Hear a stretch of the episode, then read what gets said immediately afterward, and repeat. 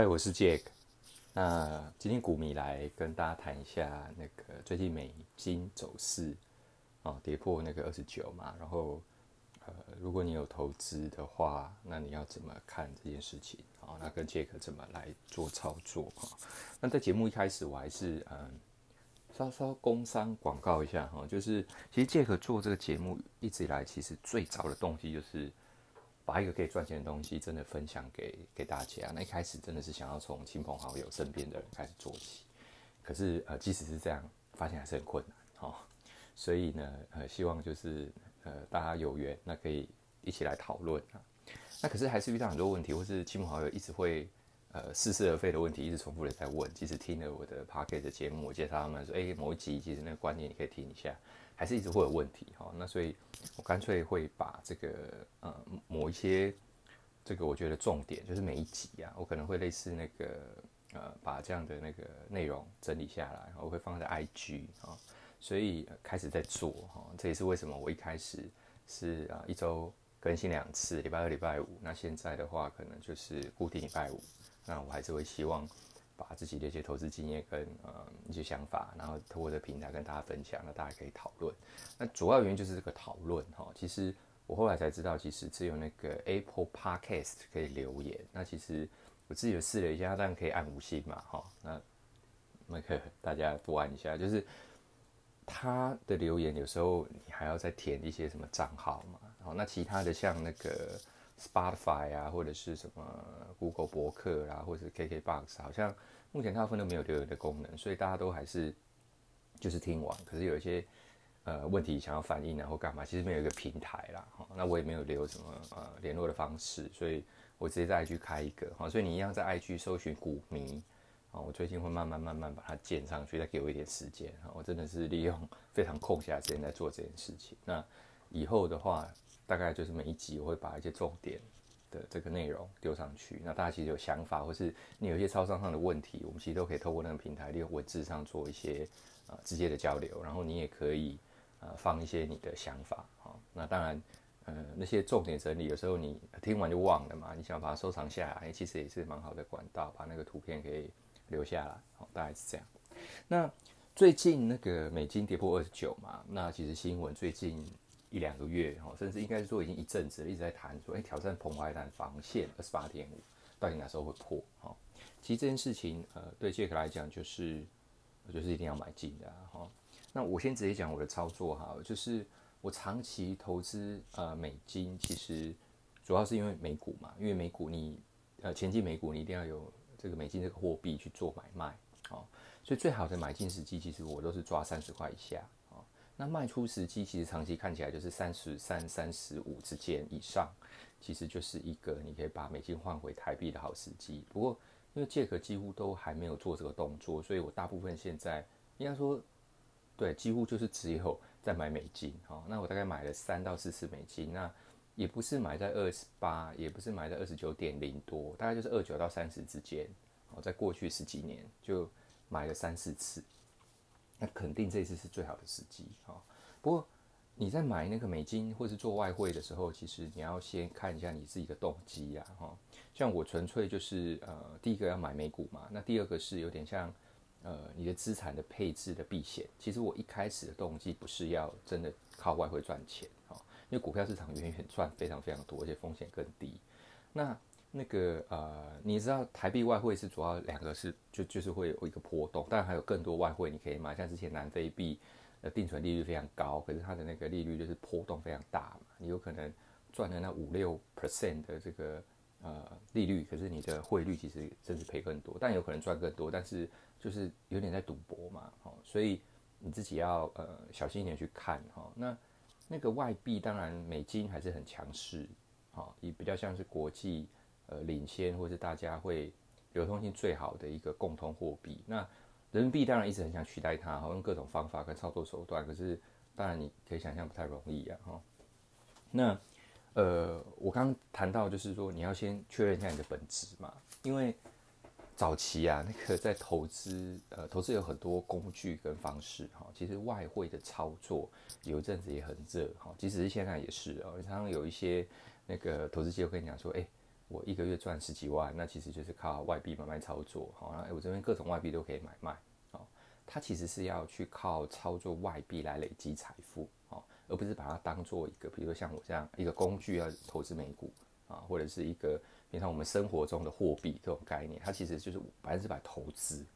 那其实外汇啊，它是更容易被人为操作，哈，因为你如果你有在看新闻，就是说，哎，那个靠近破湾南防线，大家就一直去访问这个央行总总裁，或者是访问进出口的工商理事会，为什么？因为这对于这个做生意的人来讲，其实呃压力都非常大。这时候政府常常就是要出手，什么尾盘就拉级嘛之类的。所以你如果是纯粹要靠价差，其实它的人为因素太多，多到其实呃风险。相对非常高哦，那你你如果是玩这种，我觉得就是像在赌博，所以不要单纯把它当做一个投资，想要赚价差然后来赚钱的一个观念哦。这个操作外币如果是这样，我觉得风险非常非常高哦，就跟期货选择权权证一样，其他都是短期，你没有办法长期持有，靠复利来累积一个呃，像巴菲特讲滚雪球嘛，对不对？越滚越大这种概念，那价差就不是往上就往下，这跟你丢铜板不是一样吗？啊？更何况你买进买卖出都要猜对，二分之一乘以二分之一，其实你的胜算的几率其实是只有三成不到，甚至两成多哈。那当然长期看下来，以几率来讲，你肯定是个输家嘛，对不对？所以嗯，我会建议就是外币就是拿来做资产配置。那你如果去看过去二十年啊的一个美金对台币的汇率走势，它大概就是落在我刚刚提到的最低最低在二九。二九，黄大最近是二八多嘛，都可以看到。然后最高其实就是三四三五啊，所以我抓一个很平均的区间，或者最容易理解就是三十三三，就是三十以下，其实你对长期需要使用到美金或者做资产配置，哈，都是一个非常好的买点。就是你把你的台币换给换换到美金嘛，那。我当然，对一些很初学来讲，讲那么多，你第一个动作哈，你要买卖外币，你要先去银行开一个那个外币账户哈，你就可以去做各种外币的买卖哦，这是第一个动作哈。那呃，当然你会说我不投资美国，纯粹只是买美金下来，那可能放个一阵子之后，因为三十涨到三十四、十五之后赚个十 percent 的价差，其实也可以哈，但是不太建议哈。其实我有一集在讲那个殖利率。或者是所谓的定存啊、债券，其实这都不会是太好的投资方式，因为如果你只靠每年的那个配股配息，或者是定存的利率，或者是债券给你一个每天固定长期的一个利率，其实都是一个最低线的一个保本的一个投资方式哈。因为再扣掉通膨，其实你呃所剩无几啊，你真的还是要靠一个大的长期持有一家好公司跟股票带来的基本利差。所以，呃，如果你再更看更长，不要看二十年，你看到四十年、五十年，从一九六零、一九六七、一九七零开始看，那最低最低可能就是到二十二、十五、二十六，最高到四十。你是说你会想说，那会不会呃比二十五更低，比四十更高？其实我觉得几乎不可能哈，因为那个时代又有那个高通货膨胀跟经济飞速、快速起飞的很多历史的因素哈。那即使你退一万步想，它真的跌到二五、二六。那其实假设你二八买进，其实也才差不到，呃，就是很多啦哈。所以，我我会认为三十以下，特别像二十八点多，是一个非常非常好。如果你有需要用到美金哈，或是做资产 balance 的一个很好的一个呃进场的时机哈。那呃，基本上是这样子哈。所以我会建议就是说。呃，你可以适度的把你的一些钱，好，然后去做一些调整，好。那我刚刚有提到说，为什么我觉得继续往下跌或是往上几率很低，哈，因为货币是一个买卖嘛，就像我们如果是这个赚外国人生意的公司，其实你只要跌的这么低，就像现在二八点多，他们其实已经几乎都受不了。简单来讲，他这个呃收了美金回来，因为它是美金交易嘛，他必须把它换成台币。那这个时候，当然他以前如果是在三三三五的时候，他可以换很多台币回来。那现在二八的时候，他相对可能只能换原本的十几二十 percent。那你也可以想象，有一些比较辛苦的产品或公司，其实它的毛利率本来就不高了。那你这样一换，其实它根本都在做白工，哈，汇率一一个损失就就没有了。哈，当然大部分公司还是会做避险啊，就是去做一些调整，哈，不是单纯让这个东西直接反映在它的获利，所以我要讲的是说，当这个有压力出来的时候，为什么常常讲说这个央行会出来干涉汇率？因为它还是要保持，不是只有这个货币交易，是整个产业它在做进出口的时候的一个稳定性。好，所以低不能让它真的低得太低，高也不能高得太夸张，这个都呃产业会受不了哈，大家会出来跳脚啊，啊，所以才讲说会有人为因素，然后会控制在一个区间。那其实你嗯，出街来看就是放宽一点，就是三十以下买美金。三十三以上，其实你可以考虑卖出。如果你有